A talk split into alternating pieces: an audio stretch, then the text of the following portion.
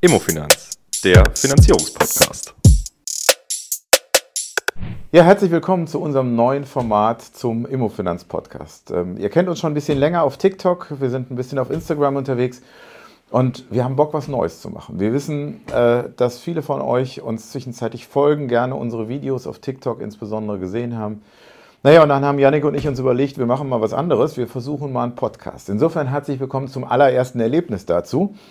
ähm, wir wissen eigentlich noch gar nicht, wie es funktioniert und äh, wir lassen es jetzt einfach mal laufen. Und insofern äh, freue ich mich, dass wir uns hier unten bei uns in unserem Studio, in unserem Keller, in unserem Büro äh, ein bisschen eingerichtet haben. Hoffentlich habt ihr ein bisschen Bock auf uns. Wir wollen mit euch über ein paar schöne, spannende Themen, in, insbesondere im Moment natürlich spannende Themen sprechen, denn diese Woche ist wahnsinnig viel passiert. Mhm. Ähm, aber vielleicht, äh, ja, sagst du auch erstmal Ja, ich sag auch erstmal Hallo. Äh, der ein oder andere Betrachter auf unserem Kanal wird mich vielleicht schon mal gesehen, aber mindestens mal gehört haben. Ähm, denn ich bin immer die Stimme hinter den Videos und jetzt äh, ist es praktisch ja nochmal was Neues, dass ich auch mit vor der Kamera stehen darf. Ja, und wir haben uns jetzt nach knapp anderthalb Jahren TikTok mal gefragt, was kann man denn mal Neues machen eigentlich? Ähm, die Videos, die wir gemacht haben, sind, glaube ich, immer gut angekommen, aber sie haben auch mittlerweile relativ viele Nachahmer. Und wir haben gedacht, wäre doch eigentlich schön, wenn wir euch in Zukunft auch mal auf dem Weg zur Arbeit ähm, oder in der Bahn oder so begleiten können oder beim Sport. Und deswegen versuchen wir einfach mal ein Podcast-Format. Ja, und dafür suchen wir uns ähm, jetzt immer aktuelle Themen raus. Wir haben für heute das Thema Neubau, KfW-Förderung, Zinsen generell. Da sagst du gleich noch was zu. Darüber werden wir ein, äh, ein bisschen diskutieren. In dieser Runde bist du auf jeden Fall der Experte und ich eher der Newcomer, deswegen werde ich dich immer mal mit Fragen löchern und genau, wir lassen es einfach mal laufen und wir freuen uns auf eure Reaktion dazu. Ja, du hast ja jetzt schon ein bisschen angeteasert. Gestern, gestern war der Hammer. Ähm, wir haben es mitbekommen. Ich habe es tatsächlich in einem Termin mitbekommen, weil es war gar nicht groß angekündigt. Man hätte es sich denken können, wenn man so ein bisschen die, die Nachrichtenlage betrachtet. Aber auf einmal haben gestern Morgen die KfW-Programme oder Teile der KfW-Programme nicht mehr funktioniert.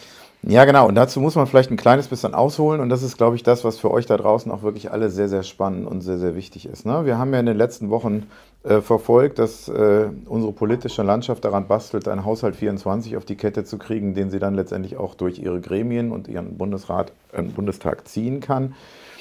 Ähm, dabei ging es um erhebliche Einsparungsnotwendigkeiten, die vorgenommen werden mussten. Und natürlich haben wir schon befürchtet, ähm, dass äh, einiges von dem, was äh, zur Unterstützung der Immobilienwirtschaft angesagt war, letztendlich in dieser Zeit auch wieder äh, zurückgenommen wird. Ähm, wir haben übrigens auch schon ein KfW-Programm äh, vor zwei, drei Wochen gesehen, dass es äh, zurückgezogen wird, nämlich das äh, KfW-Programm, das sich mit altersgerechtem Umbau befasst. Das wurde schon frühzeitiger zurückgezogen. Ähm, was heißt zurückgezogen?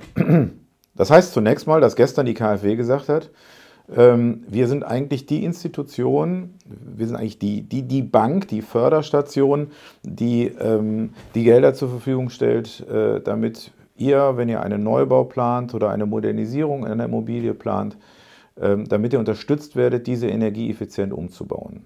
Das ist eigentlich die Kernaufgabe an dieser Stelle. Und was ist jetzt passiert? Man hat gesagt, wir haben kein Geld mehr. Wir haben, muss man dazu vorher erklären, wie war denn die Situation eigentlich vorher? Also wie konnte ich jetzt, wenn ich, wenn ich neu gebaut habe beispielsweise, wie hat mir die KfW dabei geholfen? Genau, also ich bin, äh, in, ich gehe zu meiner Hausbank und oder optimalerweise nicht zur Hausbank, sondern zu uns, aber ich sag mal, du gehst zu deinem Finanzierungspartner und ähm, beantragst oder konzeptionierst eine Finanzierung bestehend aus normalen Darlehensmitteln und hast dann eben geguckt, welche Förderung kann ich dafür kriegen. Mhm. Ich mache mal ein Beispiel. Ich habe jetzt gerade einen Fall auf dem Tisch gehabt, ähm, da geht es um rund 600.000 Euro ähm, Kosten für ein, äh, ein Familienhaus, das neu gebaut werden soll. Rund 400.000 Euro sind als Darlehensmittel notwendig. Der Rest wird aus Eigenkapital, insbesondere weil das Grundstück schon bezahlt ist, mhm. äh, bedient. Und diese 400.000 Euro teilten sich jetzt auf in 150.000 Euro KfW 297 Programm. Dieses 297er ist das Programm, was Neubauten dann fördert, wenn sie äh, auf einem besonders hohen Level energieeffizient ähm, errichtet werden, also energieeffizient aus 40 werden und dann darüber hinaus noch bestimmte Qualitätsmerkmale aufweisen. Dann habe ich so ein Darlehen nicht für 4% gekriegt, sondern eben in dem konkreten Beispiel für 1,6% oder 1,65%. Heißt ganz konkret, das kann für mich der Hebel gewesen sein, um mir eine Immobilie überhaupt leisten zu können. Ja, Und es kann für mich auch der Hebel gewesen sein, um besonders äh, energieeffizient äh, äh zu bauen. Mhm. Ja, weil ich habe natürlich die Möglichkeit, auf einem normalen Standard, auf einem einfacheren Standard zu bauen und ich habe die Möglichkeit, äh, besondere Maßnahmen äh, umzusetzen, die natürlich das Haus besonders klimafreundlich machen. Und dazu werde ich motiviert, indem ich zwar vielleicht mehr Kosten habe, die dann aber letztendlich durch einen niedrigeren Zins gedämpft werden. Und der niedrigere Zins, der dann eben in dem Beispiel, was ich gerade gesagt habe, rund zweieinhalb Prozent ausmacht, kann natürlich dann eben auch schon mal 200 Euro im Monat oder sowas ausmachen. Mhm. Oder ähm, in dem konkreten Beispiel sogar etwas mehr. Und ähm, insofern ist diese Förderung für mich schon extrem wichtig. Ja, um, wie du gerade gesagt hast, vielleicht in die Immobilie reinzufinden, aber es ist auch ähm, für, für uns, und wenn ich, wenn ich sage für uns, eigentlich für, für, für uns als, als Land, als Nation, die wir klimaneutral werden wollen, extrem wichtig, dass diese ähm, Objekte optimal errichtet werden. Mhm. Und äh, dass sie eben mit nachhaltig. Wärmepumpe nach, genau, das Wort fehlte mir jetzt gerade, herzlichen Dank, äh, nachhaltig errichtet werden. Und ähm, das ist natürlich eine, eine, Frage, die man jetzt äh, ganz klar stellen muss, was, was macht das jetzt gerade? Ne? Mhm. Also es wird den einen oder anderen sicherlich dazu treiben, zu überlegen, ob alle die Maßnahmen, die da, not, die da geplant waren, auch jetzt letztendlich noch umgesetzt werden sollen. Heißt aber auch ganz, konkret, was bedeutet das für den Kunden, den ich jetzt gerade beschreibe, der vielleicht den äh, Podcast jetzt auch sieht und genau weiß, wen ich meine, dass der sich jetzt erstmal zurückziehen muss und überlegen muss, wie geht denn das jetzt weiter? Ja, kann ich mir das unter diesen Vorzeichen leisten oder reduziere ich Maßnahmen oder wie gehe ich überhaupt damit um?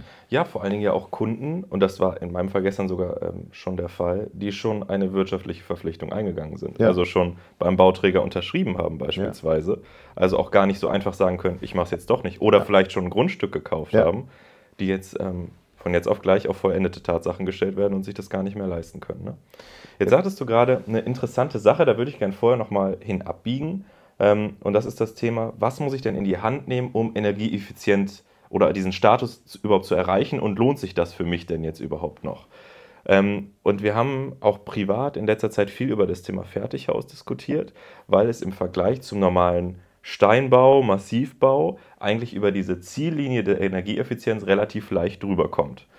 Und ähm, eigentlich, also ich persönlich habe darin schon einen Teil der Zukunft gesehen. Häuser jetzt mit sehr viel Dämmung, Holzbauweise, Fertighausweise äh, zu sehen. Ja, wie schaust du denn so darauf? Vergleich Fertighaus, Massivbauweise jetzt.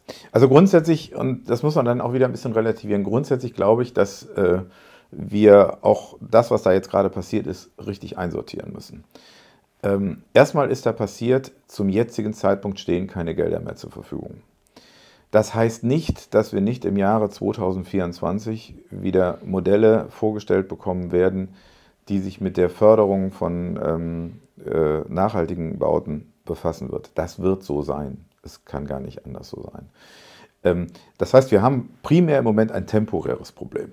Und wir haben natürlich das Problem, dass wir nicht genau wissen, wie werden die Ausprägungen sein, wenn man möglicherweise im Laufe des nächsten Jahres wieder Dinge zur Verfügung stellt. Wird es einfach so sein, dass man sagt, okay, jetzt funktioniert das Programm 297 und 298 wieder, alles ist gut. Das kann ja sogar so sein, mhm. ja, dass man sagt, okay, Haushaltsmittel sind jetzt wieder vom Himmel gefallen, jetzt können wir es wieder machen und alles ist super. Oder man wird in irgendeine Form von Abstrichen gehen. Das ist aber im Moment ehrlicherweise noch nicht einzuschätzen, weil wir eigentlich nicht genau wissen, worauf es hinausläuft. Deswegen glaube ich, dass diese grundsätzliche Frage, die du gerade aufgeworfen hast, davon nicht wirklich tangiert wird. Okay. Also ich glaube, es wird ähm, für diejenigen, die jetzt da draußen unterwegs sind, die jetzt in diesen Phasen sind, also wir haben hier äh, bei uns im, im, Kundenkreis gerade drei Fälle, äh, insgesamt drei Fälle, wo wir äh, eigentlich Anträge diese Woche eingereicht hätten, ähm, die jetzt alle irgendwie kippen. Und da draußen bei euch werden auch welche sein, die gerade in diesen Überlegungen sind und fragen, wie geht es jetzt damit weiter. Ähm, ich glaube, wir werden im nächsten Jahr wieder eine Förderung sehen, aber nicht für jeden von euch wird es möglich sein, darauf zu warten. Ja. Jetzt muss man ja auch sortieren, du hast es eben schon mal angerissen, es ist ja auch nicht jede Förderung jetzt gerade gekippt worden. Also die für den äh, energieeffizienten Neubau, die ist jetzt mal in der Hauruck-Aktion zurückgezogen ähm, worden. Ich bin froh, dass BAFA-Mittel anscheinend nach wie vor zur Verfügung stehen. Auch energetische Sanierung wird von der KfW momentan noch gefördert. Aber es zeigt auch mal, ich meine, wir beschäftigen uns jeden Tag damit. Das ist unser Daily Business. Und trotzdem können wir nicht einschätzen, ob in der nächsten Woche ein Förderprogramm noch da ist oder, oder ein neues da ist. Ja, und, und, und auch nicht in welcher Form. Wir, haben, welcher Form, wir ja. haben dieses Jahr viel über das sogenannte Heizungsgesetz gesprochen, wir haben über das äh, Gebäudeenergiegesetz gesprochen. Und ähm, auch jetzt in der Ankündigung äh, in Verbindung eben mit den Maßnahmen, die, der, die jetzt im Haushalt verabschiedet werden sollen, ist zum Beispiel eben auch äh, ein Bestandteil, dass die Fördermaßnahmen für Solaranlagen und für, die Heizungs-, für den Austausch von Heizungsanlagen in der Gestalt zurückgenommen werden sollen, dass da auch drei Milliarden eingespart werden. Da ist noch nicht klar, in welcher Gestalt, mhm. aber da ist erstmal gesagt, auch da werden wir hingucken. Ja. Ähm, das ist aber auch, man, man, man, kann natürlich jetzt grundsätzlich darüber diskutieren, wie ist das jetzt hier abgelaufen. Ja, man kann auch da politisch irritiert sein. ähm, das will ich nicht verhehlen. Ähm, es gibt aber zwei Punkte, die an der Stelle erstmal richtig sind. Wenn wir keine Kohle haben, können wir keine ausgeben. Und dann müssen wir natürlich überlegen, wo können wir kürzen und wo können wir zusätzliche Einnahmen generieren, die das im Zweifel jeweils gegenspielen. Äh, und der zweite Ansatz ist, mittelfristig werden wir aber ähm, nicht umhin kommen, und da bin ich extrem stark motiviert, das auch überall zu diskutieren, unsere Objekte müssen äh, energieeffizient saniert und energieeffizient gebaut werden. Da haben wir überhaupt keine Alternative. Ja. Ähm, also insofern werden wir zurückfinden auf diesen Weg. Ähm, aber ja, man kann sicherlich darüber diskutieren, ob jetzt die Darstellung diese Woche und auch die, die, die, die, ähm, der Umgang mit diesem Thema in dieser Woche keine Übergangsfristen zu haben, keine Möglichkeiten zu haben für diejenigen, die jetzt schon in irgendeiner Phase drinstecken, ja. das ist schon ehrlicherweise eine ziemlich krasse Nummer. Ja. Ich denke auch gerade an einen Fertighauspartner, mit dem wir zusammenarbeiten. Da haben sich Unternehmen ja auf Basis dieser, dieser Förderung neue Geschäftsideen einfallen lassen die ja dann auch von heute auf morgen erstmal nicht mehr möglich sind. Ja. Also wenn ich jetzt an unseren Partner denke, der hat das ähm, aus meiner Sicht total schlau gemacht, wenn man sich noch eine Woche zurückversetzt.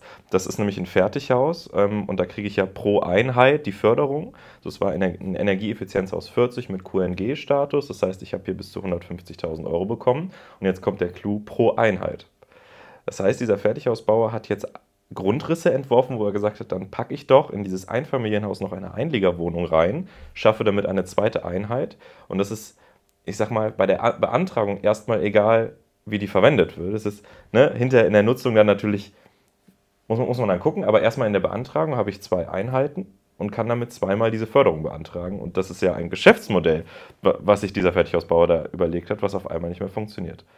Also, es genau. gilt abzuwarten, aber ist schon, schon spannend. Genau, also es wird, es ruckelt jetzt mal wieder gerade. Mhm. Und ähm, ja, und äh, wenn wir über Ruckeln sprechen, ähm, ich meine, da gibt es ja auch mehrere andere Ansätze. Ich will jetzt nicht zu sehr in diese politische Diskussion ab, ähm, äh, abrutschen, äh, was es ansonsten noch für Inhalte dort gibt. Ne? Der CO2-Preis wird äh, erhöht, dadurch werden eben auch viele andere Positionen erhöht. Das könnt ihr alle euch wunderbar mal anschauen. Also ich bin nicht heute Morgen aufgestanden, um äh, die komplette politische Diskussion da niederzulegen, sondern lasst uns über die Auswirkungen in unserem Bereich sprechen.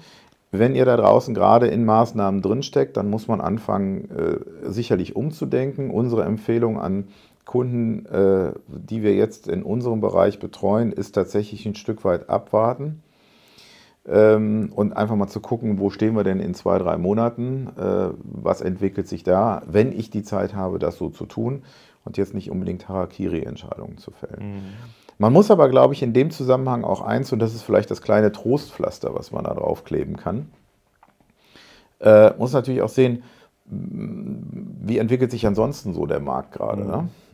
Also wir haben, und jetzt komme ich, äh, schaffe ich mal den Übergang zum Thema Zinsen und Zinsentwicklung. Wir mhm. haben immer wieder in den letzten äh, anderthalb Jahren über Zinsen gesprochen. Ihr kennt alle die Entwicklung, ihr kennt alle die Kurve, ähm, wie sich das Zinsniveau verändert hat. Ähm, und wir haben jetzt erstmals mal wieder eine vernünftige Delle nach unten. Ne? Wir haben in den letzten sechs Wochen 0,6 Prozent verloren im Zins. Ähm, Oktober so ein bisschen unseren Höchststand gehabt. Ähm, und 0,6 Prozent bedeutet bei 400.000 Euro Darlehen 200 Euro im Monat. Also, das ist ja schon mal was. Ne? Also, ja. da, da, bewegt sich ja schon mal wieder ein bisschen was. Ähm, Jetzt äh, gibt es schon wieder außer unterschiedliche Diskussionen darüber. Ich äh, bin genauso wenig in der Lage, in irgendeine Glaskugel zu gucken und eine, eine ernsthafte Einschätzung abzugeben, wie sich unser Zinsniveau weiterentwickeln wird. Aber egal, wem man jetzt zuhört und egal, wo man hinschaut, egal in welche Analysten, äh, welchen Analysten man zuhört, ich bin erst vor drei Wochen noch bei einer großen äh, deutschen Bank, das war nicht die Deutsche Bank, aber eine deutsche Bank, gewesen, wo ich noch einen ähm, Chefökonom dieses Hauses erlebt habe, wo es auch um die Wahrnehmung und der Frage, wo gehen die Zinsen hin, äh, ging.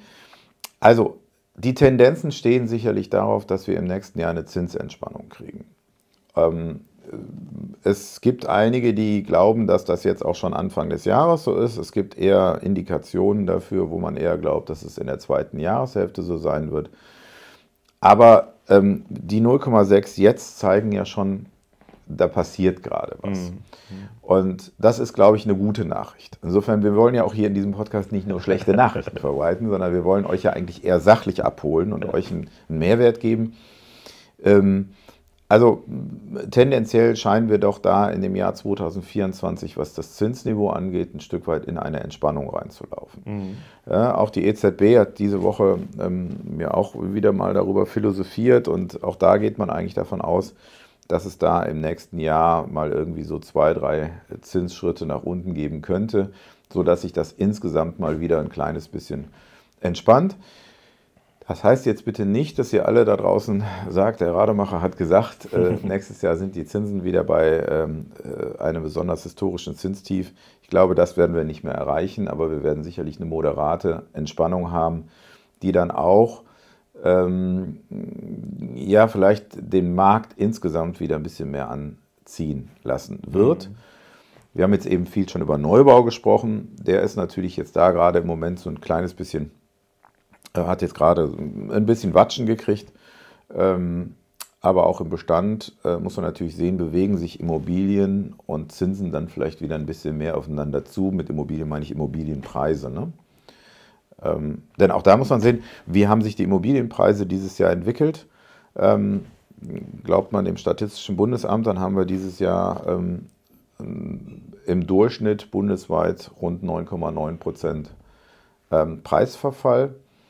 Jetzt äh, werdet einige von euch da draußen sagen, ja, so ein Quatsch, bei uns schmieren die hier komplett ab. Und mhm. andere werden sagen, Preisverfall gibt es hier nicht. Ich würde mich freuen, wenn er nur mal ein bisschen runtergeht. Ja. Das ist der Charakter eines Durchschnittspreises.